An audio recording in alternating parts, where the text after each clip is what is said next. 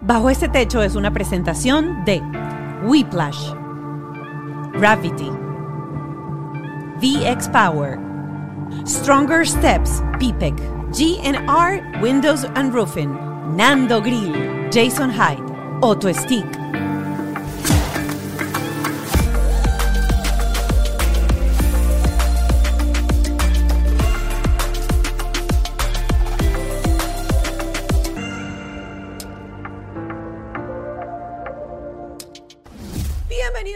Este techo. Tu hijo es feo, tú eres feo, ¿quién es feo en la familia? Hoy hablamos con alguien que sabe de eso. Ay, entraste directo, pero es que es así, es, Es así. así, La es así. autoestima y sobre todo en los adolescentes es complicadísima porque empieza que si tú eres gordo, que si tú tienes la nariz así, que si tú tienes esta cosa, que si se te ve la celulitis y uno se ve en el espejo cuando es adolescente y uno dice, no me gusto, Y ¿quién nos soy? peleamos duro en el programa. Sí. Nos peleamos duro. Mira, aquí vamos con... Nuestra invitada del día de hoy, Daniela Cosán, empresaria, Miss, conductora de televisión Y muy divertido, una mega mamá. una mamá, la mamá de José Andrés, que tiene 12 años. Así que si tú tienes un hijo o una hija en lo que llaman ahora los tweenies, O que está abajo de eso, aprende. la primera adolescencia, la primera etapa de la adolescencia, de eso vamos a estar conversando hoy en este programa.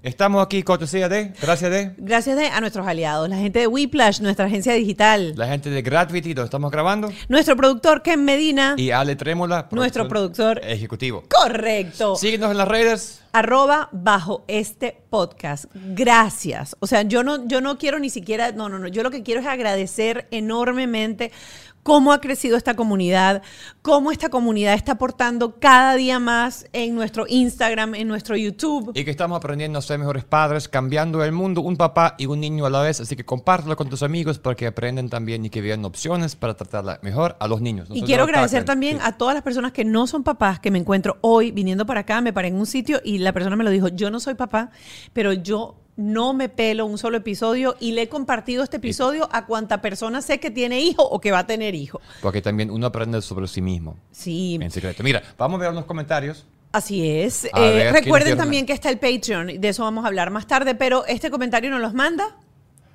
¿Ok? Keila Rodríguez, nos manda este Y comentario. ella dice, felicidades por el programa, sencillamente muy educativo, educativo. La parte de las consecuencias fue genial, porque es así, yo también siempre pensé que uno es blandengue, pero ya va, hay que aprender a ser, tú sabes, consecuencias. Eh, gracias por Comenzaré a aplicarlas con su tiempo y amo a esta pareja, Gringo y Lola. Ah, qué buen programa fue Mm. ese. Si no lo han visto, el del gringo venezolano y Lola está buenísimo. Y ahí hablamos de las consecuencias y lo importante que es no el castigo, porque no estás castigando a alguien, sino tienes una consecuencia.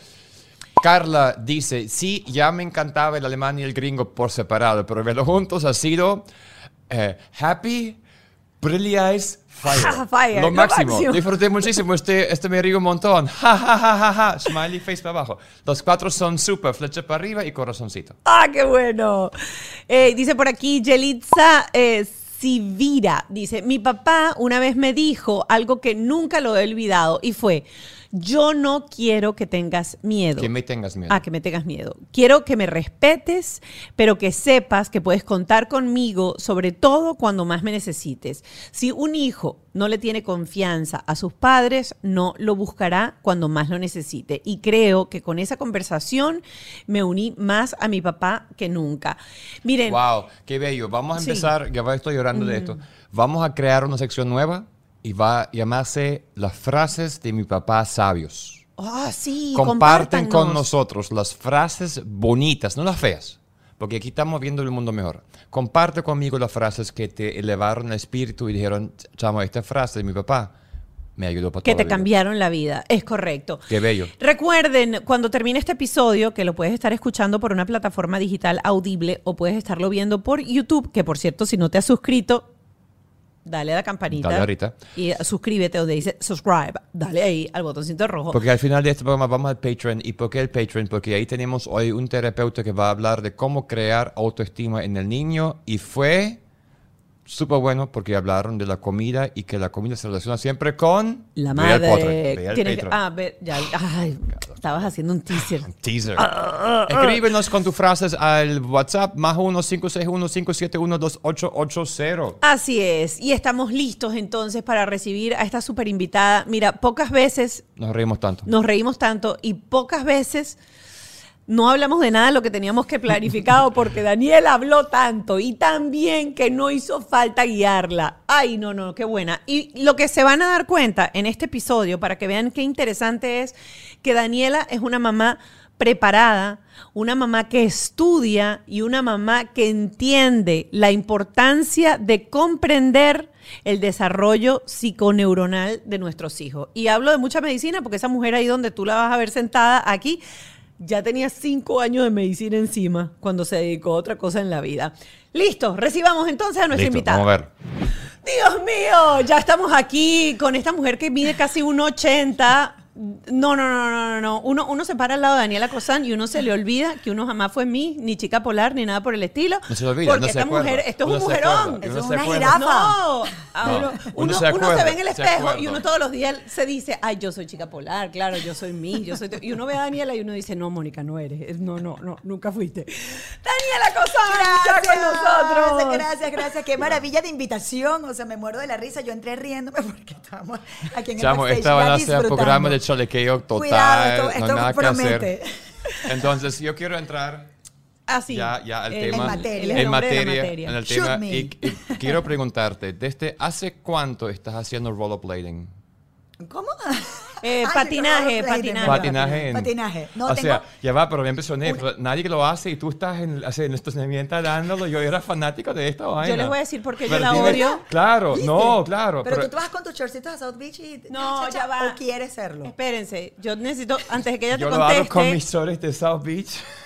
ya va, te chalequeo total. No, no. si ustedes no han yo visto a esta mujer, esta hace- mujer tiene las santas, y lo voy a decir en venezolano, las santas bolas de ir en patines en traje de baño, Sí, en me- y- bikini. y No, Como para humillarlo a uno que no sabe patinar Ya. y que ni de vaina sale uno a patinar No, en todo traje es baño. culpa del calor del verano aquí en Miami. Yo, yo toda la vida desde que Mi llegué aquí dije, celulitis, mi celulitis Miami es una ciudad es muy prioridad costosa. Ajá.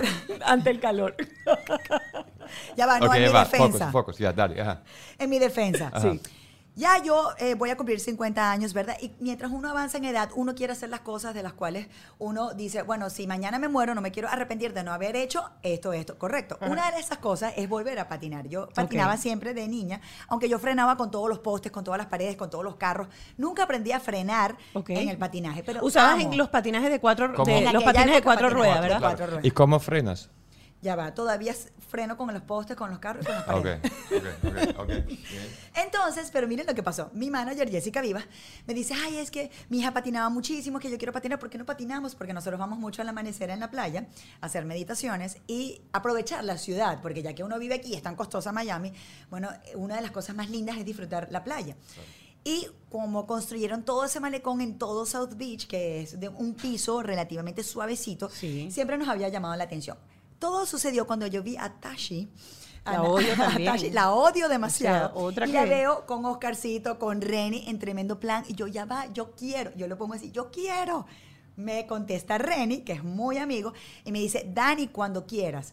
Y yo le digo, tengo que reconectar con esa esencia de, de- de volver a comenzar. ¿Qué patines me compro? Y él me dio todos los datos, los rollerblades 80, 85, ta, ta, ta, ta, ta. Los busqué en Amazon, ta, ta, los compré y hace una semana y media los, los tengo en casa. Ajá, ¿y cómo, cómo vas? Entonces, mira lo que hice. Como yo, pues no me, no, no tengo profesor y no, no me he reconectado con eso y dije, bueno, voy a ver los tutoriales en YouTube. O sea, me he metido un puñal De Yo estaba- tutoriales. yo estaba viendo que tú y yo somos igualitas, igual que Sasha, como tú le decías a Sasha. Somos demasiado nerditas en el tema de investigación, no sé qué. Todos los tutoriales, aprender a patinar desde cero, aprender a patinar, cuatro movimientos, esto no lo hagas, si no lo hagas, dolor al patinar, todo, todo lo he visto. Y entonces empecé en el estacionamiento de la casa para, bueno, tú sabes, no caerme en South Beach en traje de baño. Que por qué supuesto vergüenza. que obviamente ya te digo, cuando fui, entonces yo le, yo le comento a otra amiga, a Taivana, y, porque Jessica todavía no se, ha come- no se ha comprado los patines, y ella me dice, vamos a South Beach. Y yo le digo, tengo tres días apenas. No importa. Lo cierto es que llegamos a South Beach 12 del mediodía, de verdad que hacía un calor, dijimos, después nos vamos Ya a meter va, en el agua. Ya va. Y así ¿En fue traje como nos de baño. la. Mentira. Mentira. No, traje de baño, no, ¿A qué hora fue eso? A las 12 del mediodía. Vamos a todos unirnos para ver esto porque ya va. Y entonces el gentío de gente viéndote. No, pero o sea, espérate, yo voy todos- así. Yo va, puedo hacer ve- esto, ve- señor. ve- vete Sí. con Yo esto, voy, a- yo, yo voy así. Ok. Claro. en mi tierra no Maracay, importa, no importa. Dicen que eso es de capocha, de capocha. capocha. ¿No? Y cuando yo digo ese término públicamente, la gente se rió. Creo que más del término que de mi forma de patinar. Mira, ya entrando en, en materia, que es eh, José Andrés, que tiene 12 hijo. años, vas con el chamo, el chamo bueno, patina. fíjense ustedes, lo que pasa es que este fenómeno de la entrada a la adolescencia, o sea, mi hijo tiene 12 años, es lo que llaman acá un twin, ¿no? Está como que 12 con teen, o sea, es una mezcla loquísima. Los twinnies. Los twinnies. Yo como estudié medicina, yo entiendo un poco más su estadio hormonal, porque ahorita viene ese bombazo de hormonas que te cambia la vida. Y es como unos extraterrestres llegan y se llevan al muchacho y te traen a otro. Y entonces él está entrando en esa etapa, ¿no? Entonces yo estoy como que redescubriendo a, a él, o sea, para ver cómo le hablo, cómo, ah, sí, sí, sí, cuál es el momento. Digo, perfecto, en tú, tú, tú. serio, en serio, cambió así, drásticamente. Sí, Claro. Es horrible, ustedes tienen chiquitos. Es que no Mark, llega todavía. Gracias a Dios, Mark. siete años, es para amor de cosas bellas, no abrazo los besos, no sé qué, porque cuando empieza a salirle los vellos en todas partes del cuerpo, empieza a transformarse y es como una cosa, como que, como, ¿se acuerdan los, los gremlins? Ajá, Cuando le echaban una gotica de agua. ¿Estás sintiendo ese cambio Sí. con, con José Andrés? Sí. Claro, pero tan bello. Él es un muchacho tan noble que su nobleza es superior a esos cambios hormonales. Pero sí tiene sus episodios. Entonces, ¿qué les digo? Yo, papi, mira, vamos a comprar los patines, no sé qué, quiero hacer una actividad de, de mamá y nene. Nosotros hacemos mucho deporte. Es muy cómico porque él así. Y yo, Él no es deportista, no es tan deportista. ya va, pero yo le digo, mi amor, porque nosotros es tenis, bicicleta, mountain bike, eh, trotar, todo, todos los deportes. Entonces él así, estoy cansado. Y de verdad que, pobrecito, nosotros tenemos en cinco días de la semana, o sea, seis días en deporte. Ok. Yo, mi amor, lo único que tú necesitas saber que cuando llegaste a esta familia y es obligatorio, no es negociable, es que tienes que ser deportista y tienes que ser buena persona.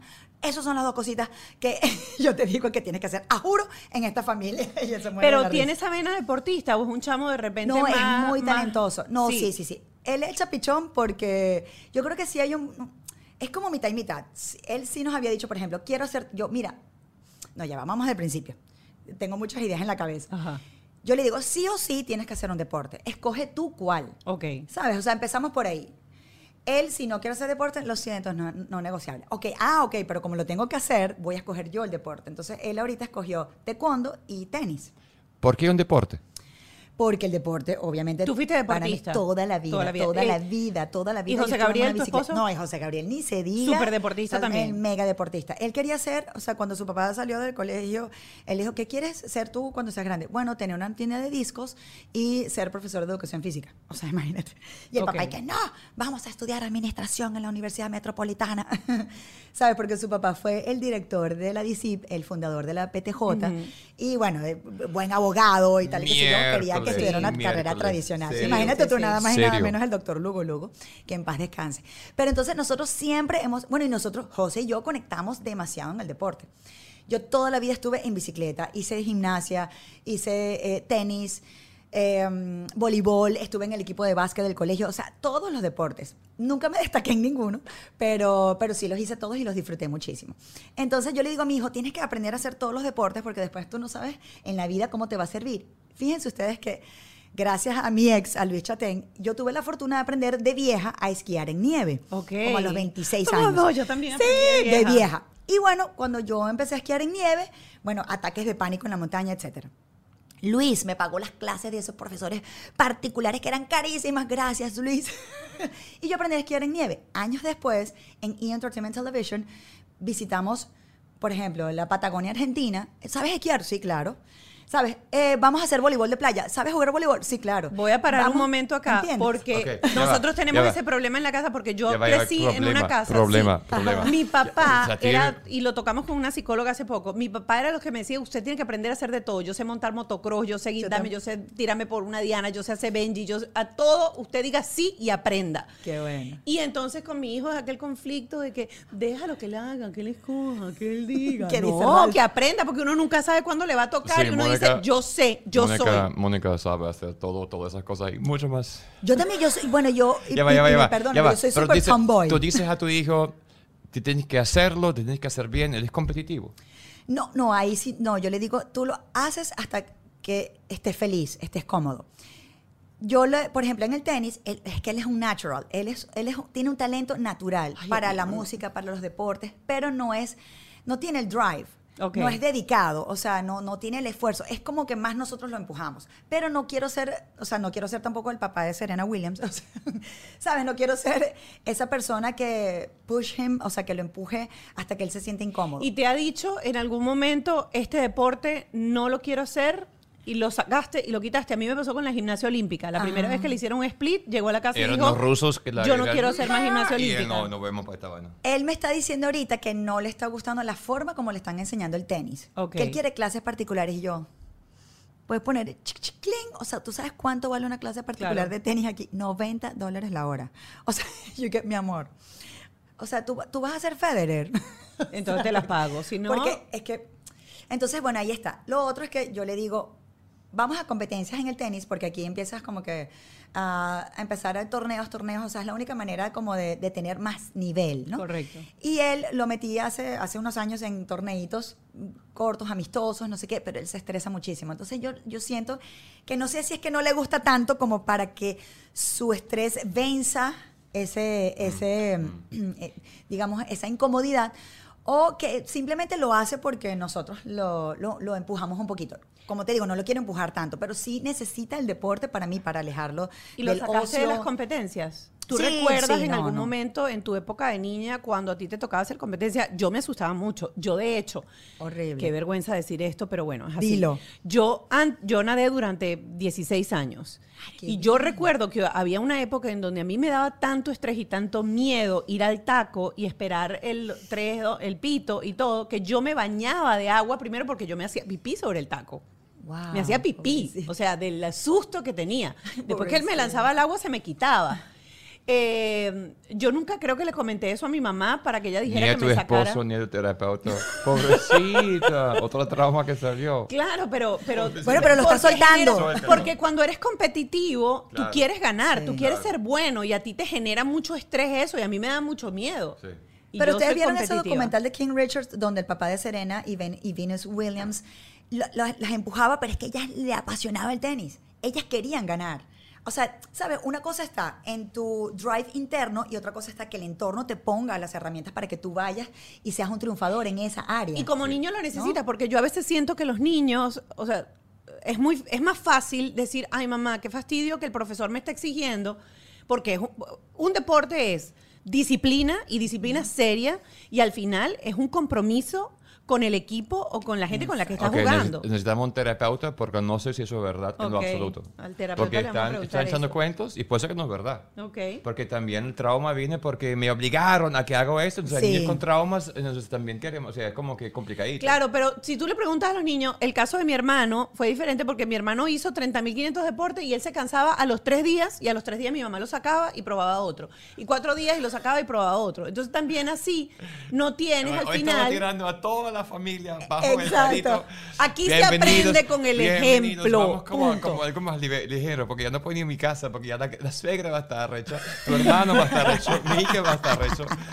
Todos No, pero es verdad. queremos- Yo sí siento que Qué lo- locura esto. Vamos a, vamos a, vamos a agarrar vamos mínimo aquí. Mira, vamos a agarrar mínimo aquí. Mira, yo, hay que como que definir cuando los papás se ponen obsesivos con los niños y cuál es ese límite.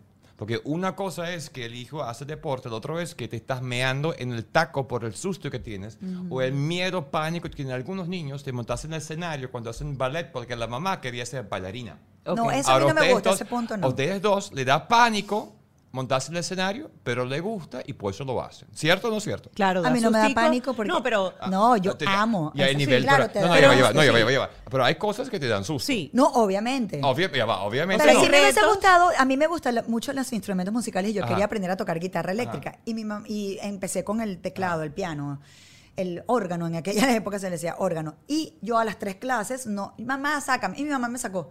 Yo digo, hoy en día, conchale, lo- me hubiese encantado que mi mamá me empujara un poquito. No, hija, vamos a seguir, vamos Ajá, a pero seguir ¿cuál es? un poquito Entonces, más. hay que- pero sin llegar a la obsesión. Pero esa es la pregunta del límite. ¿Cuál es el momento que tú dices, Mica, ya metí mi hijo en tenis por tres años y el carajito todavía se queja, chico? Bueno, o sea, si son tres años, yo que entiendo. hablando ¿Dónde está el con número? él, ¿no? Y tres aprendió. días, tres días de acuerdo. Pero ya, concho, a O sea, al mes. voy a poner el ejemplo Ah, del piano. meses, Por ejemplo, ah. estudiar piano me amerita no solamente la clase semanal de piano, sino Mira. amerita ahorita 10, 15, 20 minutos al principio, aunque sea Todos diarios, para que tú aprendas. Sí. Entonces, esa disciplina al niño le fastidia, no lo quiere hacer. Sí, Entonces, nosotros volvemos- estamos luchando con eso. ¿Qué hago? ¿Le quito la clase y que no aprenda? No. No, vol- yo le pregunto a él, ¿tú quieres seguir en la guitarra? Porque él está en guitarra. Él perdón. está en guitarra. Y él no practica. Ya va. Tú quieres, te Ya voy va. a sacar, te Ya voy a va. sacar. Que Y me dice, no. Yo, yo, yo primero. Ya va, yo. ya va, ya va. Ajá, ¿qué pasó con la guitarra? No practica. Él no practica, pero es buenísimo. Entonces yo le digo, mi amor, la perfección en la guitarra, porque la nota es la nota. O sea, tú no puedes inventar. Tú tienes que pisar bien el dedo para que, ¿sabes?, suene perfecto. Allí no hay, no hay que inventar. O sea, tú en el voleibol de repente puedes hacer una manotada de, ay, te salió una pelota bien. Pero en la guitarra no, en la música no. Entonces él me dice, no, pero no me saques. Yo, bueno, pero entonces practica. Y ahí estamos negociando. Pero cuando yo vea que él de verdad está muy incómodo y que no está siendo feliz, porque yo digo, yo no vine a traer al mundo a un hijo para hacerlo infeliz. Yo no soy una mamá castrante. Yo, de hecho, yo, yo te digo que yo soy la mamá más relajada de este mundo. Comen el carro, comen el carro. Eso se limpia después. Eso sí, lo animo a que él lo limpie. Pero comen el cuarto, comen el cuarto. ¿Entiendes? En aquella época donde uno creció, no puedes comer en el cuarto, no puedes comer en la cama. Sí, no puedes comer frente al televisor, yo- come en la mesa. Exacto, yo soy como más relajada. Claro, llega un punto que cuando yo lo vea infeliz o lo vea incómodo o está haciendo algo que se, que se haga daño a sí mismo o esté haciendo daño al entorno, ah, bueno, mira, para. Y yo soy muy conversadora, o sea, yo soy todo el tiempo coach, coaching, coaching. Ajá, a ver, entonces explore, pero ¿por qué no te gusta la guitarra? ¿Pero por qué no quieres practicar? ¿Pero por qué no? Y le empiezo a hacer preguntas. Entonces, por ahí voy. Deja que hable Ralph, por No, favor. tengo, Ajá. tengo- tengo tres cosas. Tres cosas, dígala. tres cosas, arrancando con, eres mamá súper relajada, eres mamá súper relajada. Yo digo pero que yo ¿cuándo soy mamá momentos- mamarracha. Claro, pero ya va, pero cuando, ¿dónde está el punto que dice que ya no? Cuando eso, cuando yo veo que o se está haciendo daño a él, por ejemplo, el caso de los videojuegos, que seguramente el, el tema de los videojuegos nos va a llevar tres horas de programa. Pero cuando yo veo que está demasiado adicto a los videojuegos, entonces, mira, ya, ya viene un límite, ya va- vamos a conversar qué, está, qué te está pasando, o sea, por qué estás tan enfrascado en los videojuegos, qué es lo que te produce el videojuego, que tú sientes que tienes la necesidad de estar allí. Pero fíjate lo, lo interesante del asunto. Con la pandemia, obviamente se incrementó, incluso para nosotros los adultos, la permanencia frente a las pantallas. Entonces, él vio allí en ese espacio un espacio de conexión online, porque eso antes no existía. Uno, uno jugaba al Atari y no tienes interacción con nadie. Pero cuando, cuando él recibe un feedback, que son estos amigos online, los conozca o no, él se siente como poderoso, se siente incluido, se siente cool, se siente que forma parte de una comunidad y eso conecta. Y entonces yo digo, bueno, no quiero que sea el niño online todo el día, pero quiero que lleve esos skills o esas habilidades al exterior, a los social skills. Y él sí ha tenido como que, yo digo que maldita suerte porque, o sea, él busca a los niños, entonces los niños de repente, ay, no, no quiero jugar más contigo, entonces él se pone, tú sabes, cuando era, estaba más pequeño. O casualmente las niñas de su salón le hacían como bullying.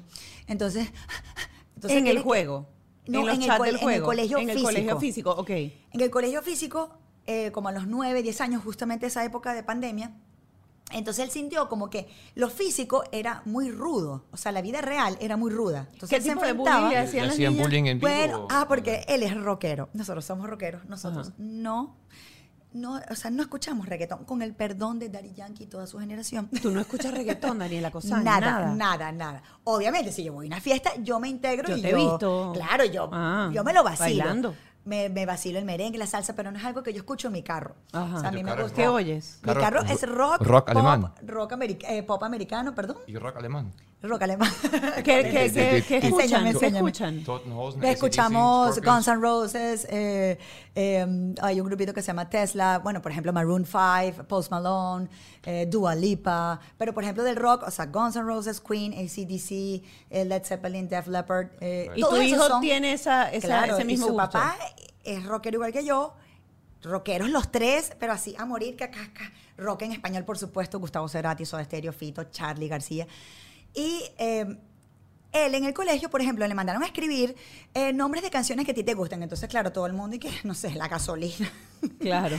Y él escribía Smoke on the Water, que es una canción de Right. Deep Purple. Right. Entonces la gente que, ja, ja, ja, ¿qué es eso? Smoke on the Water. Y él así, ese día llegó tan triste. Y él decía, mamá, pero es que yo soy diferente. Yo tengo algo raro, algo pasa conmigo, porque a todo el mundo le gusta el reggaetón y a mí no.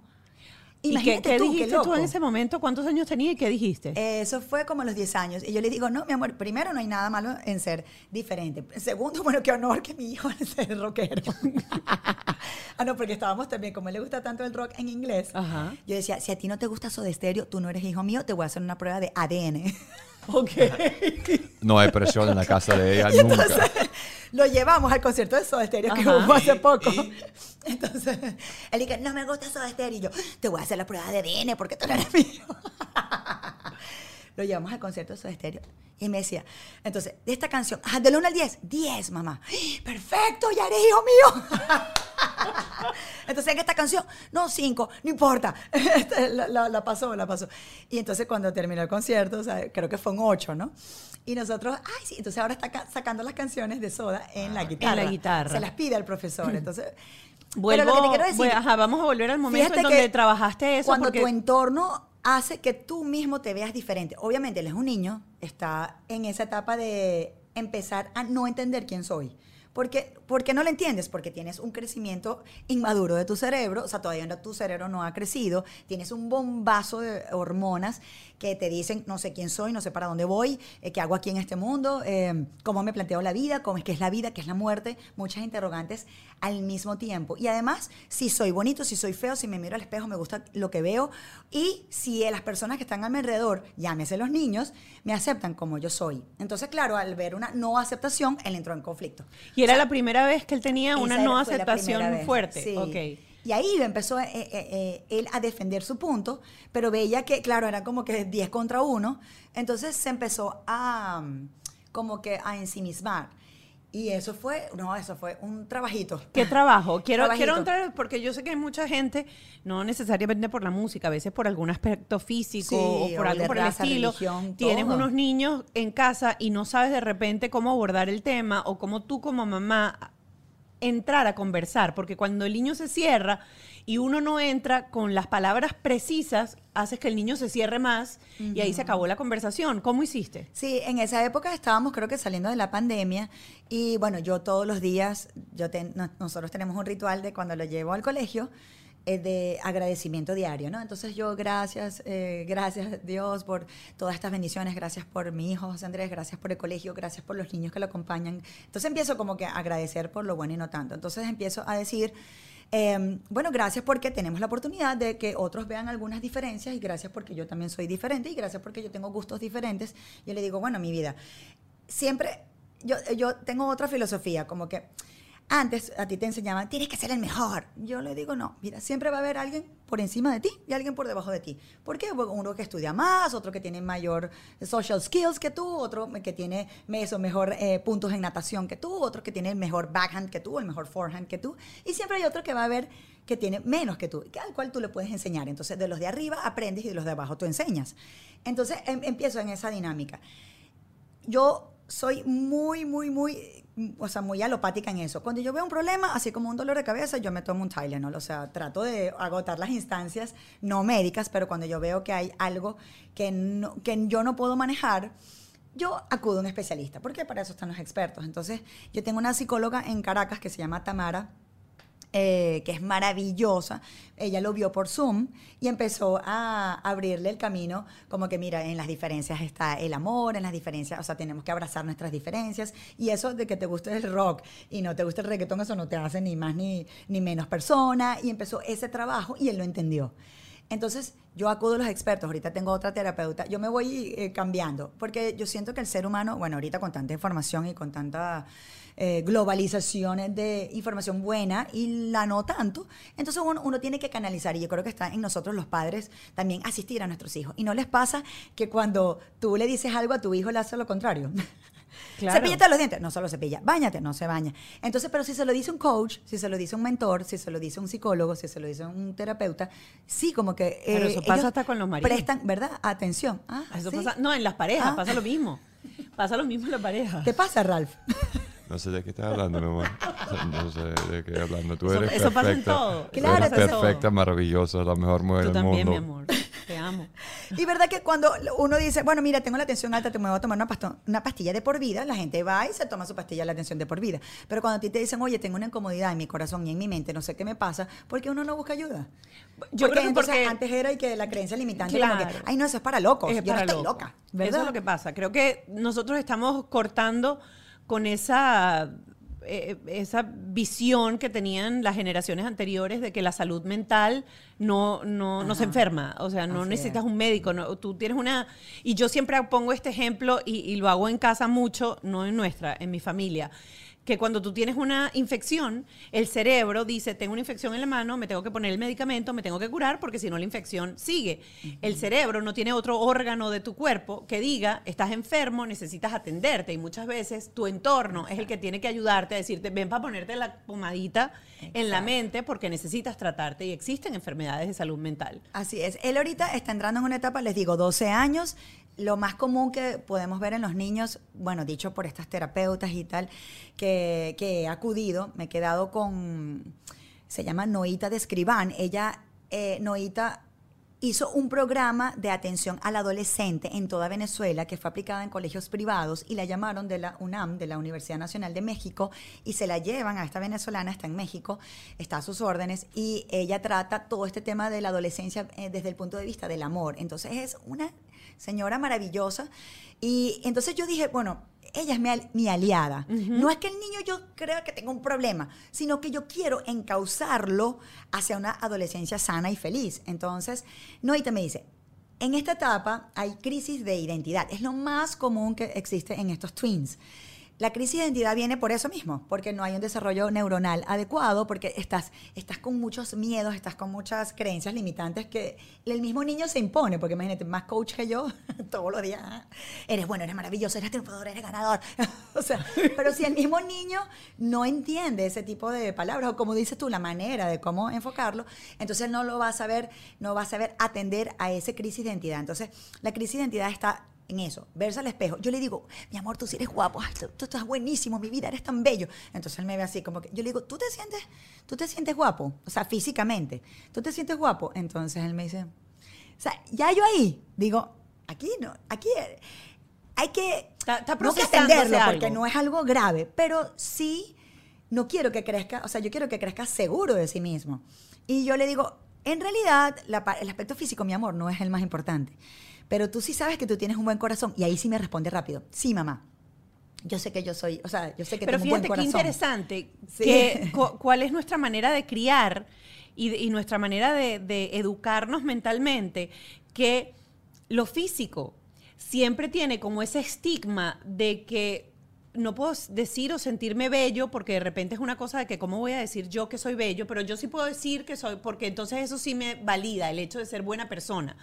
Y la verdad es que las dos cosas tienen que ser validadas. O sea, tú te tienes que ver en el espejo y seas lo que seas, tú te tienes que sentir verdad. bello con lo que tú tengas, con tu ojo tuerto, con tu nariz torcida, con tu nariz es. perfecta. ¿Por qué? con Llama al tu pelo, terapeuta lo que con sea. eso. ¿Por qué? ¿Dónde está eso? Te tienes que sentir cómodo. ¿Por porque, qué? Y si no te gusta, cámbiatelo. Cómodo, ya va. cómo- ya. ¡Claro! Y yo me opero, ya va. Te operas, claro, o buscas la Ya solución. va, qué locura está este, este programa. Ya va, ya va, ya va. ¿Qué están hablando? Eso no es así, eso no es así. Maquíllate, no, arréglate, claro. No, señorita, eso no es así. Escribe la lista del terapeuta. Terapeuta. Escríbelo ahorita. O sea, ya va, ya va, ya va. O sea, el hecho que yo externamente no me gusto a mí mismo, Ajá. eso es un hecho real basado en la realidad. No tiene nada que ver que no ahora tienes que hacerme sentirme culpable porque no me siento amando a mí mismo físicamente porque no me gusta como me veo. Ya va, me estás creando otro pelo. No, mi Ya, pre- sí, sí, no, no, no, no, no me- me- no me Yo no tengo que mirarme expliqué. al espejo y me decirme expliqué. si no me gusta me paro la nariz. No, No. Ya va. No. Eh, eh, voy, voy, Ajá. voy a rectificar porque creo que no me, no me expliqué bien. Yo también creo. O sea, sí, yo ajá. siento. Si te encanta nuestro logo, nuestra promoción, el estilo, la identidad del podcast, te cuento que tú puedes tener todo esto gratis por tu negocio o proyecto. WePlus está regalando logos en TikTok. Y es muy fácil, ya yo conozco gente que se lo ha ganado, así que ¿qué estás esperando tú que piensa que, que yo no me gano nada ni un- ninguna piñata? Vaya ya, es muy fácil. Sin condiciones complicadas ni letras pequeñas. Nada más tienes que ir al TikTok de arroba Whiplash y comenta en cualquiera de sus videos el nombre de tu empresa, negocio, proyecto o podcast. Y ellos convierten esa solicitud en un branding completo para ti que suben en vídeo a TikTok y tienes que también también seguirles por Instagram, porque Marjorie pone pequeñas cosas, reseñas, que son brutalmente buenos para aprender. Luego de subirlo, ellos te hacen llegar tu logo editable, tipografías, texturas, todo para que tú comiences a utilizarlo. No, No- importa tu rubro. Síguelos arroba Whiplash en TikTok y aprovecha esta generosidad exagerada. Su próximo video puede ser para ti. ¿Por qué no haces un curso de aprender a hablar español? Porque tú no haces un curso de hablar con los esposos. Porque te ríes. Ay, qué pena, están ahí, no sabíamos Me que estaban ahí. Estaba. Qué vergüenza. Ralph y yo estamos planificando cómo diseñar y cómo hacer un curso, un curso. La realidad es que con el cambio del mercado, como están haciendo las plataformas hoy en día, te hace falta un espacio fantástico donde tú puedes grabar sin mucho problema, mucho rollo. Y nosotros encontramos el espacio y es gratuito. Y Aquí tenemos el equipo, tenemos la gente que nos ayudan. Y lo más importante que quiero anotar aquí es que con 90 dólares para arriba, tienes solución. No es costoso, no es complicado, sino es muy, muy, muy eficaz. Y si estás de repente como yo, que quiere hacer un curso pero no tiene ni idea de cómo hacer, por dónde empezar, cómo planificarlo, aquí también te ayudan a hacer eso. Se ponen contigo, te estructuran absolutamente todo y vas a tener el lugar incluso para hacerlo. Tu valor más grande es tu talento.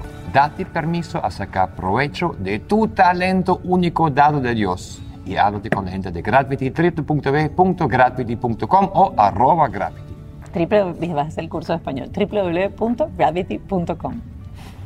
Mira esto, mira esto, y no me saco las piernas porque, mira, yo me quito la camisa, pero me- la voy a hacer como en tres meses. Ok. Porque VX Ok. Power es la plataforma vibratoria número uno en el mercado. La tenemos en la casa y la estamos haciendo 10 minutos al día y yo veo cosas. miren, y yo soy súper picky. A Y mí floja. cuando compré la plataforma vibratoria, lo primero que yo hice fue empezar a buscar información no del vendedor de la plataforma, sino de otra gente que utiliza la plataforma. Y resulta que hay cantidad de tutoriales en YouTube en donde si tú haces ejercicios que pueden ser más de 200 posiciones sobre la máquina, en 10 minutos de ejercicio sobre la máquina, estás haciendo una hora de ejercicio en el gimnasio.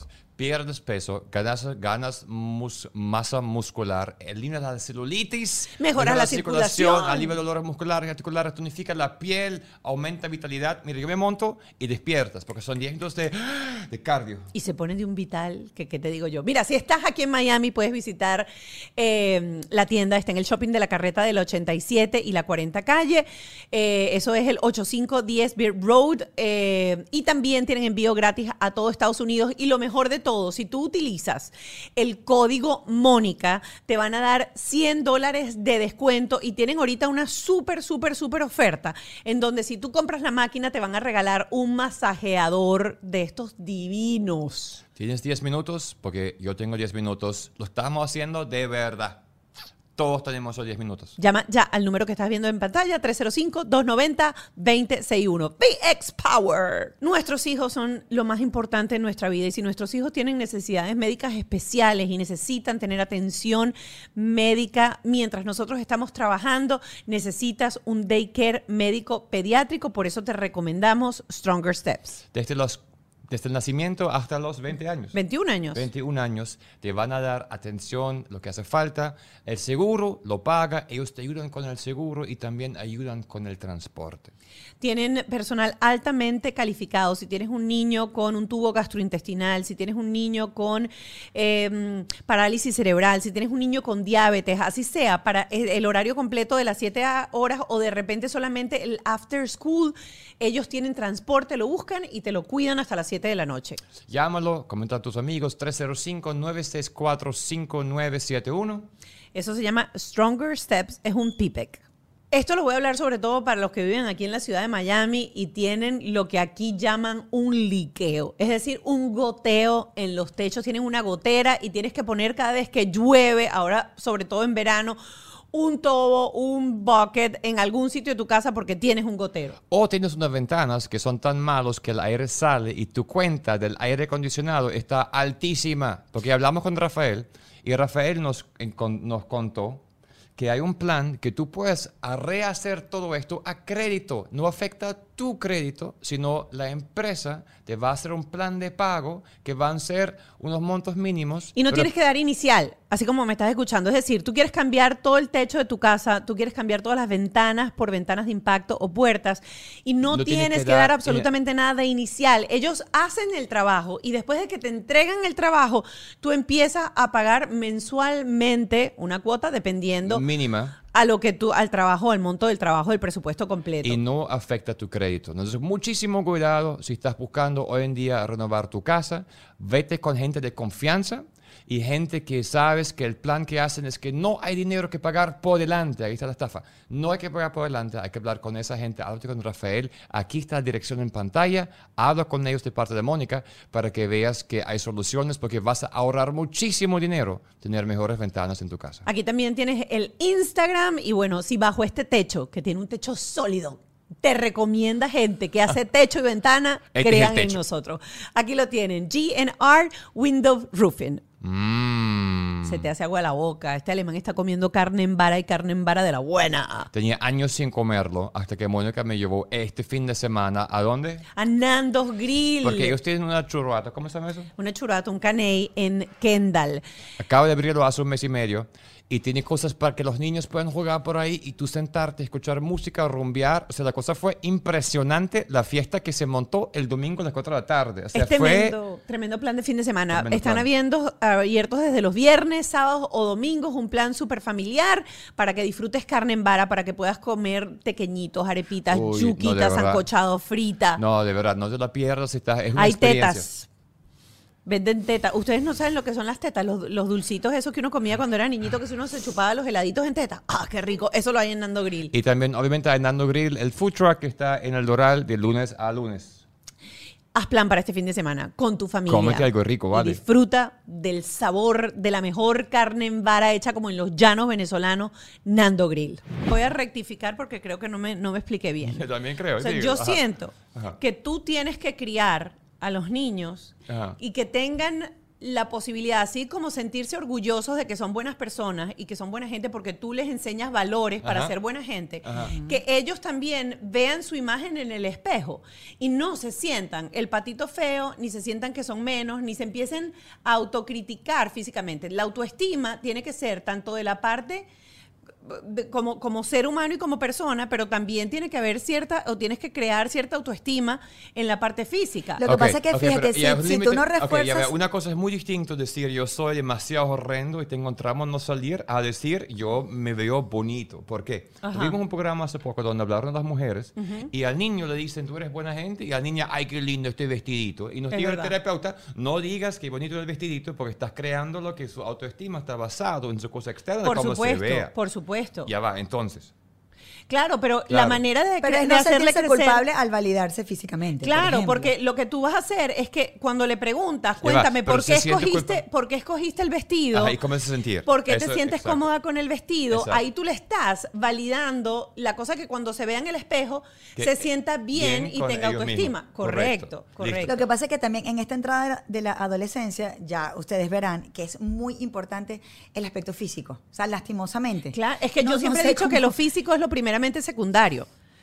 Y en todo, hasta en un trabajo. Tú vas Es a una entrevista difícil. y a ti te ven y lo primero que ven es el físico y eso es lo primeramente Y secundario. yo también le digo, no solamente el físico, es como tu, tu, tu aspecto Sí, de, yo- yo de arreglo personal. Es verdad, quitemos lo primeramente físico. secundario. Ya va, quite- mira. ¿Qué quieres decir con eso?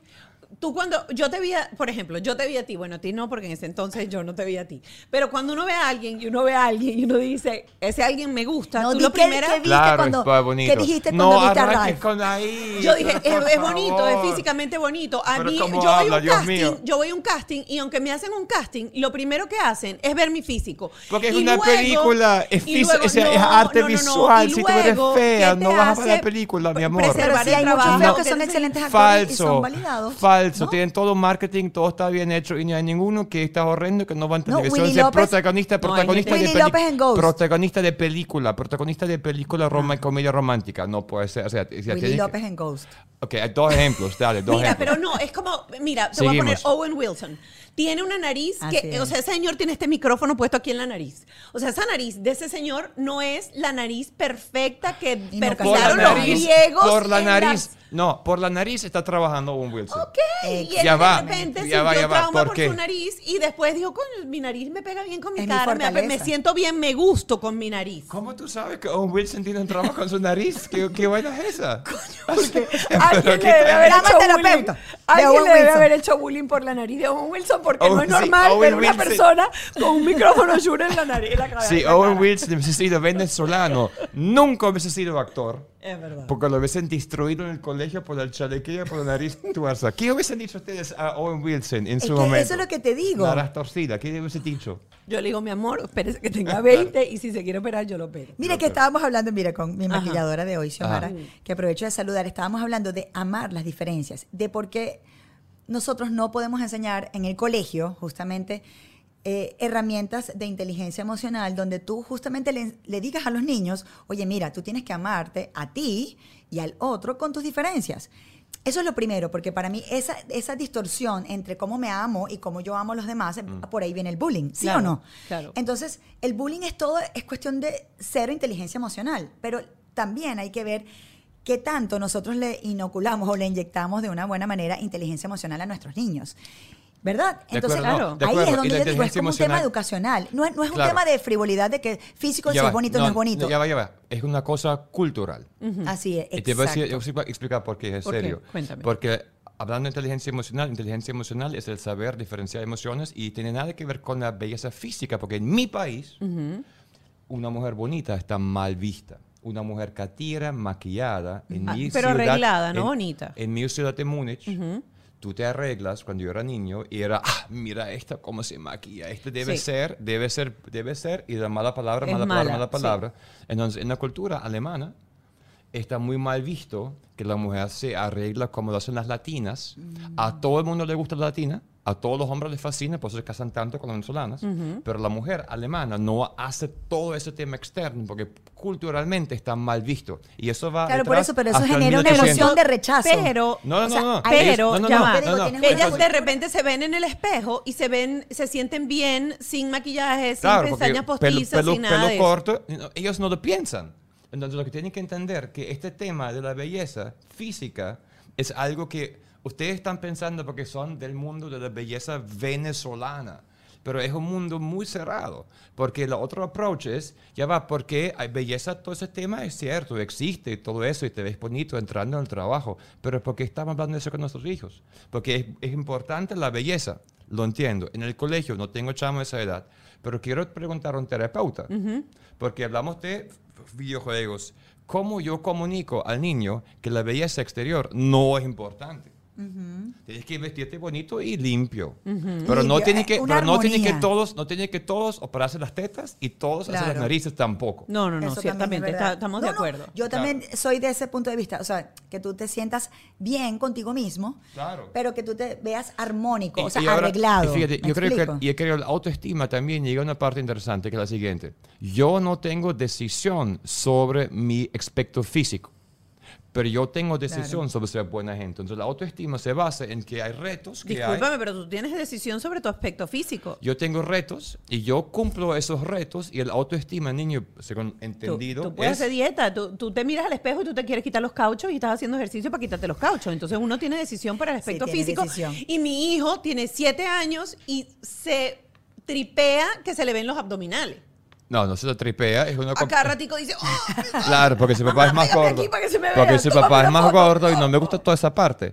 Autoestima crece en el niño porque hay retos, supera los retos y hay una reflexión sobre, wow, yo he logrado de hacer esto y Sí, por pero la eso tengo autoestima que viene de parte del entorno, cuando a ti te dicen eres feo porque Claro. eres rockero, por ejemplo. Ajá. Ajá. Tú eres feo porque tú eres rockero. O que eres flaquito y no tienes cuerpo Ajá, y el, y el- o el quarterback decir- del equipo es el lindo porque tiene los musculitos y la cosa. Eso Te a decir afecta. Entonces la pregunta al terapeuta sí, es, afecta, yo enfrento, yo- claro, pero la pregunta es, yo, enf- yo digo no a eso o yo voy a un camino muy distinto y baso toda la autoestima en hechos que puedo controlar. Claro, pero eres Ah. un niño. ¿Cómo procesas tú eso Claro, en y eso es lo que le vamos a preguntar Claro, al terapeuta. terapeuta. Ayer En escuché a una terapeuta española dando una charla buenísima Y al final, la mujer termina explicando que la resiliencia en el ser humano desde que somos pequeños es lo que nos va a convertir en lo que somos de adultos. Porque todas las situaciones y todas las experiencias que nosotros pasamos, dependiendo a cómo nuestro entorno nos ayuda a superar esas situaciones y qué capacidad de resiliencia interna tiene el individuo, te va a hacer un individuo que ha sanado de mejor manera y ha aprendido mejor de ciertas eh, experiencias y otros que no, y otros que lo hacen de manera negativa y mala. Entonces sí creo que es un proceso de todo en sí. Primero, el tener la preparación con un terapeuta que conozca el desarrollo neuropsicológico del niño para saber qué hacer, saber qué hacer cuando están enfrentando, porque lo, ahora lo enfrentan, o sea, yo tengo una sobrina de 12 años y está exactamente en lo mismo. Ayer estábamos escogiendo ropa y esto me lo pongo aquí, esto se me ve acá, ¿qué me va a decir? Si el pantalón me queda así. ¿Qué me va a decir el otro? Y quieras o no quieras, el, el judgment, el juicio físico, siempre lo va a ver, estés en la cultura que estés, porque en tu país le hacen juicio físico a la persona que se maquilla y a la persona que se arregla. Entonces sí existe un juicio físico. Entonces, ¿qué hacer uno como padre para, dependiendo de la cultura en la, donde, en, en la que vives, en el mundo en el que vives y en el entorno donde vives, blindarle la autoestima física al niño? Mire, ¿sabe qué? Perdón. En base a esto, todo lo que estamos conversando se resume también. Me preguntaste al principio, ¿qué estás patinando? Es verdad, yo tengo casi 50 años, una vieja, ya a mí no me importa. Mira, así, no me importa si me caigo, no me importa si se ríen de mí, yo una vieja patinando, no me importa si, o sea, ya a esta edad, ya no me importa si estoy gorda, si estoy flaca, si estoy vieja, si tengo arrugas, si tengo celulitis, o sea, no me importa. Yo ahorita estoy concentrada es en explorarme yo como ser humano y como espíritu que yo soy, ¿verdad? Porque el, el- el- o somos, el ser humano es mente, cuerpo y espíritu. Entonces ahorita estoy explorando más crecimiento personal, desarrollo personal, mi espiritualidad, etcétera. Estoy conectada con esas cosas. Ya lo del mundo externo, el entorno, poco me importa, poco me importa. Los niños o los adolescentes, pregunta para el terapeuta, ¿por qué dejan tanto poder y tanto peso al entorno el definirse a ellos como individuos Correcto. cuando tú después de adulto, no sé si eso los golpes de la vida o no sé si la autoconfianza, no sé si vas desarrollando entonces esas capas eh, de, de- de cuero, como dicen por ahí, uno se le va poniendo el cascarón más duro para después decir, mira, no me importa. O sea, ¿qué, ¿en qué se diferencia ese niño que está a expensas de lo que la, la gente piensa y diga? Porque un adolescente que empieza a patinar, sí va a pensar, ay, ¿qué dirán? Ay, me voy a caer. Ay, no, mamá, se me ve el short. Ay, no sé qué. Sí, ajá, tu, tu sobrina. Ay, que, que me van a decirle cauchito. Si se me ve bonita esta ropa, si se me ve... O sea, ellos sí están llenos de tantas inseguridades. Esperando esa aprobación. Entonces, Claro. ¿dónde podemos nosotros actuar y poner nuestro grano de arena para que ellos crezcan seguros y fortalecidos y que no les importe nada? Soy rockero, mira, pff, soy rockero. ¿Entienden lo que les quiero decir? Y por qué eso cuando lo traspolas ahora al mundo online, que te llevo al mundo online, en el mundo online hay una diversidad tan grande de actores, por decirlo así, que, ay, el rock, sí, me encanta. O sea, qué, loco, ¿verdad? Entonces, sí les voy, les voy a confesar que en el tema de mamá, hijo único, el papel del electrónico, o sea, mi hijo juega un papel muy importante. O sea, él a veces prefiere no ir al taekwondo y quedarse allí porque están los amigos conectados. Porque hay como una validación y un refuerzo positivo en esa, en esa pantalla que tú no lo ves. tú- o la pantalla no te juzga, pero el mundo real sí te juzga. O sea, yo estoy también empezando a ver qué pasa con el mundo real, porque somos tan crueles, porque somos tan crueles entre nosotros mismos y entre, y entre o, o él lo percibe así, quizás, porque bueno, también las redes sociales para nosotros los adultos son súper crueles. y hay cyber- cyber- cyberbullying también, Claro. obviamente. Sí, exacto. Pero él se siente más cómodo, pregunta al terapeuta, ¿por qué mi hijo se siente más cómodo? Claro, más safe. Con los amigos online, Claro. donde es aceptado, amado, querido, se ríen, que bueno, tú no sabes, que en el mundo real. Porque el mundo real es cruel con, con, con esta persona. En este caso, mi hijo, estamos hablando de esto, el tema de que él es rockero y eh, si están recién sintonizando. No, y el susto Y es el mundo está lleno de Y el reggaetoneros, por susto que yo siempre digo es el Instagram. O sea, la locura este chamo hoy en día y ver pura gente bella, exitosa, con carros grandes. O sea, la presión es ¿Tu chamo tiene. Instagram? No. No tiene Instagram. Pero lo otro que también yo le digo, Pero ve mira, TikTok, ve algo. Yo le digo también, eh, sí, ve TikTok, sí, consume TikTok. Yo le digo, mi vida, lo que tú también puedes hacer es que tú no te puedes cerrar, tú, no puedes- tú tienes que ser flexible, como dice Ismael Cala, ser como el bambú. Tú tampoco te puedes cerrar que soy reggaetonero, eh, perdón, soy rockero, y entonces no te abres a otras cosas. Ahorita estoy como que trabajando eso. Él ha ido a campamentos, a campamentos de verano, y en el campamento de verano ponen una mezcla, hay pop, hay reggaetón, no sé qué. Y él yo lo vi bailando en una fiesta, un, un reggaetón. Yo le digo, ¿viste? ¿Y cómo la pasaste? Bien, me divertí. Ah, bueno, ¿viste? Entonces no te cierres tanto. Pero como te digo, eso fue hace tres años. Y ahorita él está como que más abierto a, a flexibilizar su mente y no quedarse concentrado en una sola cosa.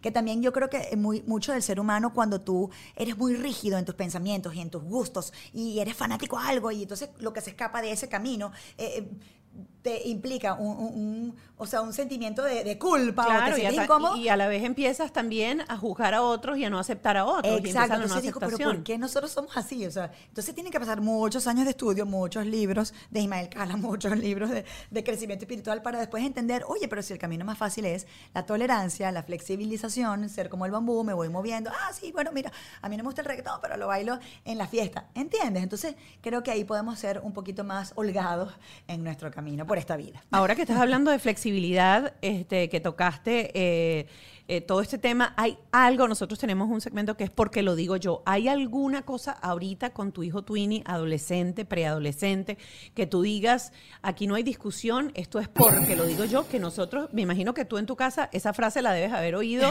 cantidad de veces porque los papás de uno era, ya, que no, porque lo digo yo. Porque lo digo yo. Bueno, no- yo no estoy muy de acuerdo con ese concepto, pero bueno, porque lo digo yo, sobre todo el, el caso de la higiene personal. Ok. También, nuevamente, como yo estudié medicina, entonces, bueno, yo le explico a mi hijo, mira, mi amor, todo nuestro cuerpo está lleno de bacterias, microorganismos patógenos, que cuando hay un desequilibrio, bueno, pues atacan. En el caso de los dientes, te tienes que cepillar los dientes. ¿Por qué? Porque lo digo yo. No, mentira, yo le digo con argumentos siempre. que, que aprendí yo cuando mi mamá me decía, no vayas, a- no puedes ir a esta fiesta. ¿Por qué? ¿Por qué no? Y yo, ¿pero por qué? O sea, entonces yo le explico a mi hijo todo con argumento. Ah, ok, ¿por qué tienes que cepillarte los dientes? Bueno, mi amor, en la boca hay muchas bacterias. Las bacterias cuando tú comes un alimento azucarado o no, se quedan en los dientes porque hay como unas, eh, unas superficies irregulares. O sea, le explico todo eso. Sí, Se queda sí, la comida. ya, o sea, él es que, ya cállate. se queda la comida, la bacteria empieza a atacar, a comerse esa comidita porque le gusta, pero casualmente ahí está el hueso, que es el diente, y empieza a corroer el, el diente y se empieza a reblandecer y ahí viene la carie, más bacterias, etcétera, etcétera, infección, papá, papá. Entonces le explico, entonces él le así como que, ah, ok. ¿Y qué tengo que hacer para evitar la carie? Bueno, cepillarte. o sea, no hay más nada. Y se Y, comer menos dulce. Ajá. Entonces, esas, esas, ese tipo de cosas soy. O las cosas de ser buena persona. Yo soy muy, yo soy, como te digo, relajada, soy mamarracha, soy despistada, soy un desastre, pero como yo, yo le digo a mi hijo, como mamá, si yo te puedo dejar algo en la vida es, yo quiero que tú seas feliz. Yo no quiero que nadie interfiera en tu felicidad. Si tú no te sientes cómodo en un lugar, tú te tienes que mover. You move on cuando no estés contento en una situación. Cuando una persona te hable mal, tú le das la media vuelta y te vas. No te enganches en una pelea. La mejor pelea, como decía mi abuela, es la que se evita. Eh, pero tú siempre trata de ser mejor persona cada día ayudando al prójimo. Para mí ese es el mejor regalo que yo le puedo dar amén de la educación, la educación en valores, la educación en modales, en tener eh, eh, una autoconfianza que te permita ser un príncipe con las damas. Le enseño mucho eso también de, de ser un príncipe con las damas, porque ahorita con ese tema, eh, ese es otro programa, el, te- el tema del género. Entonces, bueno, él ha, ha- ha consumido muchos elementos feministas donde las mujeres atacan mucho a los hombres. Entonces él dice, mamá, pero ¿por qué? Si yo, como que yo soy hombre, pero ¿por qué tanta, tanta guerra y tanta lucha? Yo, bueno, es un tema muy complejo, pero usted siempre sea un príncipe con las damas. Le abre la puerta del carro, le dice, por favor, gracias, buenos días, ¿cómo estás, princesa? ¿Estás hermosa? Jamás le digas a una mujer que está fea, gorda, eh, ¿verdad? O que sea... eh, eso, algún calificativo de su aspecto físico. O sea, trato de enseñarle esas cosas para que sea un hombre de bien. Yo siempre le digo, Dios te bendiga tan para tus favores que te haga un hombre de bien. Eh, oh, Dios mío, hablaste tanto ahorita que tenía una pregunta y ya se me, ya se me fue. No, pero este, tiene, ah, no, tiene que ver con esto de la mamá blandengue y todo, porque eh, esta semana, hace poquito, tuve un en vivo con una neuropsicóloga pediátrica que hablaba acerca de este, las secuelas, por ejemplo, de los golpes y de la pellizcos y de todo esto. Y cuando sale toda esa conversación siempre, a mí hay gente que me dice que los niños de ahora son lo que son porque no se les da golpe. es cierto. Eh, y si eres una mamá blandengue, ¿cómo es esa parte de el, tienes un adolescente, el, el- la- el orden del cuarto, la disciplina y ese tipo de cosas? Porque si eres una mamá relajada, eso no quiere decir que no seas una mamá que tenga límites estrictos dentro de la casa y cómo se tiene que hacer como ¿Cómo manejas esas dos cosas? O sí, que tu cuarto es tu cuarto y de la puerta de tu cuarto lo que tú quieras. Si tienes ahí No. monstruos, cucarachas, chiripas, eso No, es no. mío. Manejo de privilegios. Manejo Ajá. de privilegios y, por supuesto, a mí no me gusta decir castigo, pero es manejo de privilegios, o sea, negociar. Casualmente, bueno, tengo la fortuna de que, de que el chamo sale bien en el colegio, o sea, es buen alumno, es buen hijo, es noble de corazón. Por ejemplo, yo le digo, vamos a ir a la playa. No, prefiero quedarme jugando videojuegos. Igualito va a la playa, entonces igualito después se divierte. Pero cuando yo le digo, por ejemplo, vamos a darle comida a los homeless, es el primero que sale corriendo, el primero que se baña y dice, sí, mamá, vamos, vamos. Entonces tú dices, wow, qué lindo mi hijo, que, que siente esa iniciativa de ayudar al prójimo. Eso es bellísimo. Entonces yo digo, bueno, con eso se paga. Ok, ¿cuál es el privilegio de tu hijo? Identifícalo, o de tu hija. ¿Cuál es el privilegio de tu hija? Por ejemplo, comprarle ropa. Ah, no, bueno, es, el electrónico. Entonces, el privilegio de mi hijo máximo supremo es el electrónico. Entonces, yo le digo, mi amor, ese no es tu derecho, es tu privilegio. ¿Tú te lo ganas o te, lo pierdes? Entonces, ah, que necesito la tarea, chao, apaga el internet. Ya. Pero yo no discuto, yo no discuto, no, no, o sea, no doy palo, no grito, o sea, ya, apaga el internet. ¿Qué pasó con el internet? Haz la tarea. Y me quedo así. Entonces, Claro. Ahí con, ese, con esa negociación, entonces ya él sabe, ah, bueno, me van a quitar mi privilegio. Otra cosa, O sea, cortas el internet, ajá, buenísimo. Esto, le esto corto es el para internet. No, hay problema. no. Entonces ya él sabe, entonces yo empiezo con el 1, es que 2, 3. Cuando dices eso es buenísimo Sí. porque entonces la gente siempre que entra en este plan de la conversación es que yo le digo que apague el celular, yo le digo que apague el celular, yo le digo que apague el celular. No va a apagar el celular, señora. Usted agarra el celular y se lo quita si es que no sabe apagar internet, pero se lo tienes que quitar. O sea, el límite. No es decirle al niño, deja de hacer lo que estás haciendo porque se te acabó el privilegio. El límite es, no te lo doy y me lo llevo Ya. y se acabó. Ya. Y puedes estar molesto y te puedes sentir mal y todo lo que tú quieras, pero hasta ahí, punto. Otra cosa que yo hago mucho que es eh, jugar, ¿no? Yo, yo juego mucho con inventar cosas locas. O sea, yo me disfrazo, ah, creo personajes. Entonces, yo tengo un robot que se llama El Apagador. Ajá. Entonces, Ya, ok. 10 Ya, de la ya. no- bueno, yo soy también- Otro capítulo, ok. O sea, te disfrazas mucho en la casa. ¿De o sea, yo hago cosas loquísimas. Ajá. No de cualquier cosa. Ejemplos, O sea, ejemplos, ejemplos. Y eso es buenísimo porque los niños aprenden con el Es que juego. ahorita está el, el robot apagador. Ok, Ajá. y te No, pones un entonces- disfraz, ¿tienes no, bueno, no? en ese momento yo hago el gesto, ¿no? Ok, Entonces, listo. a las 11 de la noche, porque, bueno, ahorita en vacaciones no quiero ni decir la que hora se acuesta el niño, pero bueno, 11 de la noche, día de colegio, que es tardísimo, yo sé, soy la peor mamá del mundo, lo sé, lo sé, o sea, algo en mí, la hormona de crecimiento se activa a las 10 y media, mi hijo se acuesta a las 11, sí, yo sé, algo en mí, seré castigada por ello, pero bueno, es imposible que el niño se acueste antes de las 11 de la noche. Entonces, a las 11 de la noche, entonces ya, empie- ya empiezo. Ajá, apagando el, apagando el electrónico, apagando el electrónico. Como no me hace caso. Ajá. Ningún niño hace caso a la primera. Eso sí es Claro. verdad. En, o sea, olvídate que una mamá te diga, ay, no, mi hijo, una maravilla. En lo que yo le digo a la una o a la primera, No, él no, responde, no. no, no. O sea, te están mintiendo. Esa sí es una mentirosa de primera. Entonces, un niño responde, yo, le- yo le voy a acostumbrar a la tercera. Ok. Esa es tu Num- anticipación. Número uno, y yo voy preparando al niño. Número uno, número dos, o sea, yo en 10 minutos vamos saliendo. Así, 5 minutos vamos saliendo. Anticipar. Sí, ya. Yo, yo siempre le digo también, a las 4 y 10 tienes que vestirte porque nos vamos al karate, o sea, así. Pero bueno, en el tema de apagar, entonces vengo como un robot. El- soy el apagador, soy el apagador. Entonces hago voces diferentes. Entonces, Es demasiado se buena. empieza a reír. Qué bueno eso. Pero hazlo completico, entonces después qué pasa. Soy el apagador, soy. Entonces, Eso apagando el electrónico, apagando el, se te va a fundir el cerebro. No estás desarrollando tu corteza, neo, tu neocórtex. Entonces él que mira, cede más rápido que con, que con la mamá. Normal. Claro. No gritona, pero con la mamá. O sea, yo tengo un tono de voz. Yo soy, ¿verdad? Yo soy como muy dulce, pero yo tengo un tono de voz ya apagando. O sea, cuando tú sabes que tú sientes ese tono de voz que es diferente, Sí. ya mamá viene con otra cosa.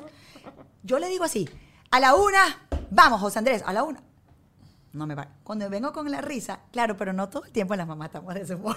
Claro, Esa claro, es otra claro. cosa, quizás Ralph porque tiene mucha testosterona en su cuerpo, sí, pero nosotros tenemos estrógeno, progesterona, entonces tenemos un montón de cosas y no todo el tiempo estamos de ese humor. Eso No, es la nadie verdad. está todo el Que tiempo esa de es ese humor. Mi verdad y seguramente la tuya también. Entonces, pero cuando estoy de humor, entonces eso, invento personajes, le pongo así. Y él se muere de la risa y a la primera funciona. Porque es el, juego. Es el juego. Los niños aprenden ¿Tienes a otro que te acuerdas ahorita? ¿Tienes otras cosas? Este, ya va. Es que ay, tengo muchos. Hay unos que son personales, a yo sé, pero hay baile. la que puedes ah, compartir. ah, bueno, con. Ah, tengo otro que es así. Atención, se llama a todos los niños. todos los niños que no recojan el cuarto serán. ¿Y con tu, con tu esposo? Mira, ah, no, ah, no, y hay otro que es Diego. Ajá. ¿Sabes? Diego, mi mascota. Ajá. No, Que es un sé. reptil. Ajá. No sé qué Es un perro reptil. ¿sabes? No, no, no, no sé. Di- Sigue, sigue. Ha- Haz el Diego, hazme el Diego. Pero el Diego puede ser cubano. El Diego puede Yo- yo voy con el cubano, ¿Cuál agarra el cubano, cubano. El Diego cubano. Ah, no, bueno, también tengo, tengo la maestra cubana. Este, entonces, no, Diego es que. Ah. Diego, Diego, espérate. What do you mean? O sea, te- go again. qué bueno again, again. Va. Ah, ¿qué fue esto? Daniela, hay que va, por un segundo un programa, porque no hablamos de nada, lo que dijimos que íbamos a hablar. haga- haga- es cubano primero, ¿cómo es Diego? ¿Diego qué hace? No, Diego, mira, no, se está llorando No, de la no. risa. Claro, pero ¿qué hace? ¿De cuál Ya es va. el? Perdón, déjame explicar qué es Diego. Diego es un animalito, es un reptil, es un dragón barbudo. Entonces, eso se lo regalamos en diciembre. El bicho ha crecido enorme, entonces, entonces él habla, ¿no? Él habla. Entonces, ah, entonces, por ejemplo, vamos a comer, ah, yo también. Entonces, ¿qué vamos a comer? Entonces lo ponemos en la mesa. Es que, ah, dame mi gusanito, dame mi gusanito. Eh, Por ejemplo, porque él come gusanos, come grillos. Y eso sirve para enseñarle que al niño. Entonces, bueno por ejemplo, si el niño se va a bañar, entonces, Viene Diego. Ajá. Ajá, Diego, dile por favor a tu papá José Andrés que se vaya a bañar. Ah, sí, José Andrés, te tienes que bañar porque si no hueles horrible, hasta aquí hueles horrible. Ay, no, no, no, yo me voy corriendo. Así, pero entonces viene el cubano y ah, oye, ó- óyeme tú, que si tú, si tú no te vas a bañar, entonces, ah, no, perdón, perdón, es que es Diego con cubano es difícil. Ya va. Vengo yo, soy como la maestra cubana. Óyeme tú, llámame para atrás si tú vas a hacer la tarea, porque si tú no vas a hacer la tarea, yo, yo creo que usted no va a tener el internet esta noche. ¿Qué cree usted? Miren, yo voy a rescatar de aquí varios puntos. Voy a rescatar de aquí varios puntos. La magia del juego es brutalmente buena. Sigue, sigue, sigue. hay otro, Hay otro. ¿Cuál- ¿Cuál es la, otra? Este. eh, ah, te- perdón, tengo canciones, tengo Ajá. canciones. Ok. ¿Se acuerdan de esa canción? Eres muy bonito, pero, pero mentiroso. mentiroso. Ah, entonces yo le digo, eres muy bonito, pero cochinito. Vamos a bañarte y a lavarte ese rabito, rabito.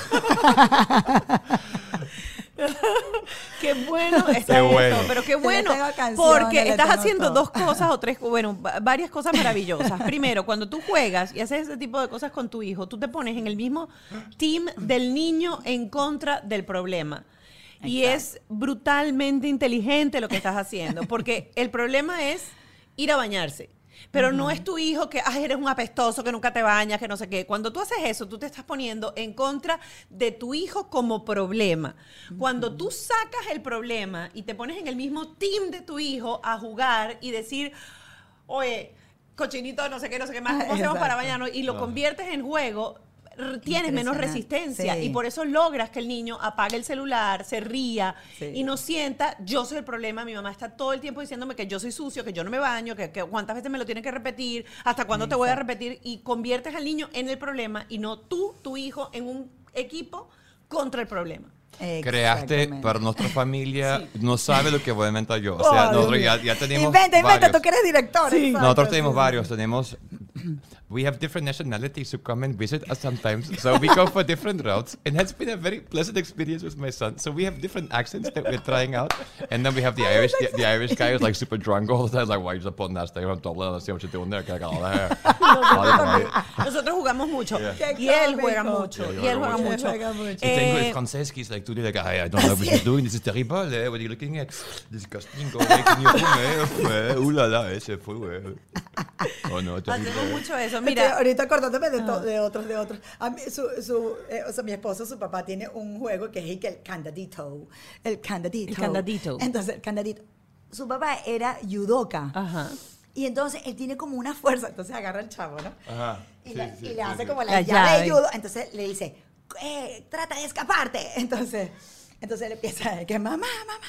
Eh, ayúdame. Y yo, no, hijo, tú eres más fuerte que papá. Y tal. Entonces empieza, ¿sabes? Ese forcejeo, pero ya él está grande, ya es un monstruo. Sí, entonces él dice casi que no puedo jugar candadito.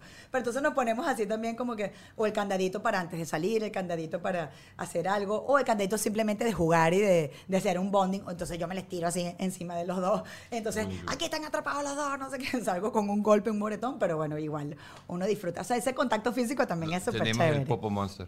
Ta, tenemos Popo Monster también. Ay, qué chévere.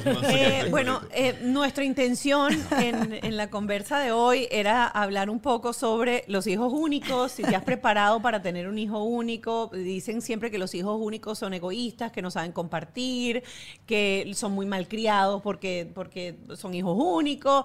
¿Tú te has enfrentado a algo de eso? ¿Has trabajado con la terapeuta y le has dicho, mira, tengo un hijo único, hay algo diferente que yo tenga que hacer? Porque sí es cierto que el hijo único no comparte amor y tiempo de mamá y papá. Yo leí un artículo por ahí que los hijos únicos supuestamente eran más inteligentes que los hijos que tenían diferentes hermanos. ¿Has hablado un poco de eso con tu terapeuta o es como que eso es lo que bueno, me tocó? en y ya primer lugar, o sea, yo quería tanto tener un hijo que yo no quería tener uno, yo quería tener cinco. Bueno, Dios me dio uno nada más y bueno, me costó muchísimo tener el segundo. Eso fue una crisis emocional muy grande. Lo intenté dos veces con tratamientos médicos y tal y no se dio. Yo dije, bueno, será que Dios quiere que me quede con, con uno. Y bueno, una vez que ya te quedas con uno es como la lluvia. O sea, la lluvia es la lluvia. la- tú no la puedes parar. ¿Puedes detener la lluvia? No, ¿verdad? Entonces tienes que vivir con eso y feliz. O sea, no lo veo nada extraordinario. Él para nada. Yo creo que también puede, puede ser algo de, de personalidad, de, de programación. Él es muy tranquilo, como les digo. Yo lo vengo programando desde la barriga. Tú eres eso, tú eres inteligente, eres valioso, eres hermoso, eres un triunfador, eres un ganador desde la barriga.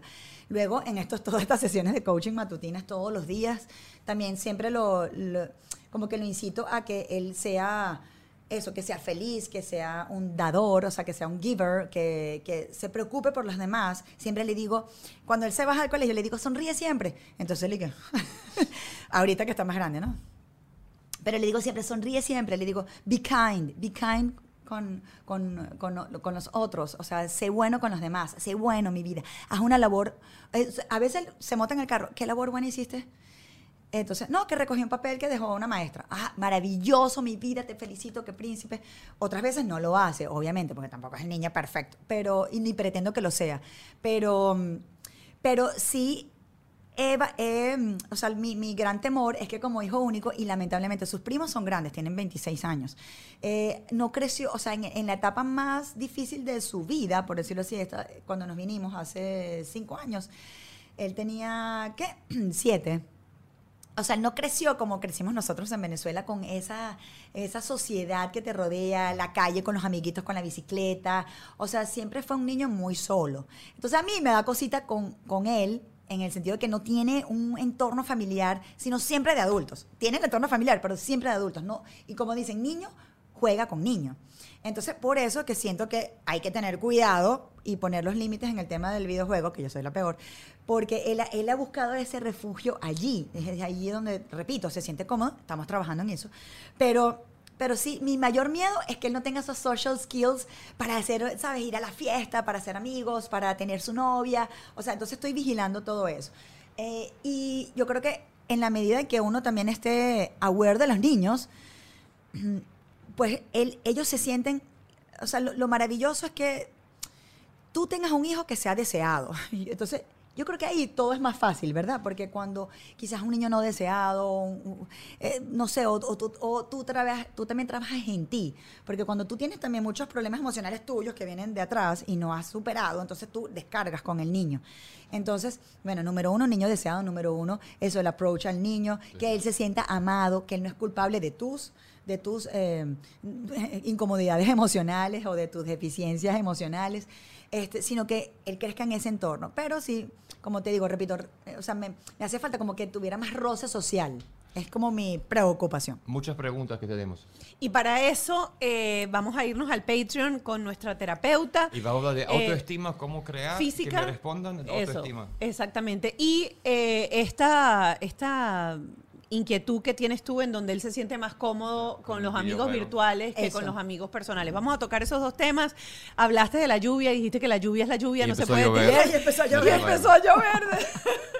¡Qué ah, pero buena broma y ahora Qué cómo me voy. Gracias, Daniela Cosán, por habernos acompañado Gracias, en este fantástico. episodio de Bajo este Techo. Les recuerdo que nos vamos a mover de plataforma, nos vamos a el Patreon, en donde por tan solo 5 dólares al mes van a poder tener acceso a estas conversaciones especiales que tenemos con terapeutas para resolver algunos de esos puntos álgidos o fuertes que salieron dentro de la conversación.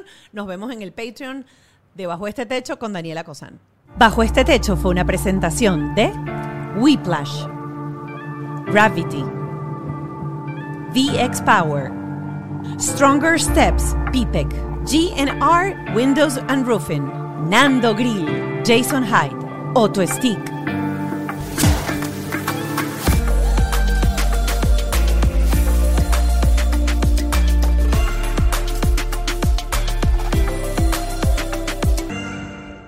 ¿Estás listo para convertir tus mejores ideas en un negocio en línea exitoso? Te presentamos Shopify. Tal vez no lo sabías, pero nuestro podcast More Than Mamis es un negocio y lo empezamos por supuesto para desahogarnos y hablar sobre la maternidad, no para convertirnos en expertas de ventas y del e-commerce. Así que sí, necesitábamos ayuda para vender nuestro merch y poner en marcha nuestra tienda. ¿Y cómo suena con Shopify? Llegó otra venta. Shopify es la plataforma de comercio que está revolucionando millones de negocios en todo el mundo. Ya seas un emprendedor desde tu casa o desde donde sea, Shopify es la única herramienta que necesitas para iniciar, administrar y hacer crecer tu negocio sin dificultades. Con Shopify puedo gestionar pedidos, envíos y pagos desde cualquier lugar, brindándote toda la información y estadísticas de tus ventas al detalle. Regístrate para un periodo de prueba con tan solo un dólar al mes en shopify.com barra sonoro, todo en minúsculas. Ve a shopify.com barra sonoro para llevar tu negocio al siguiente nivel. Shopify.com barra sonoro.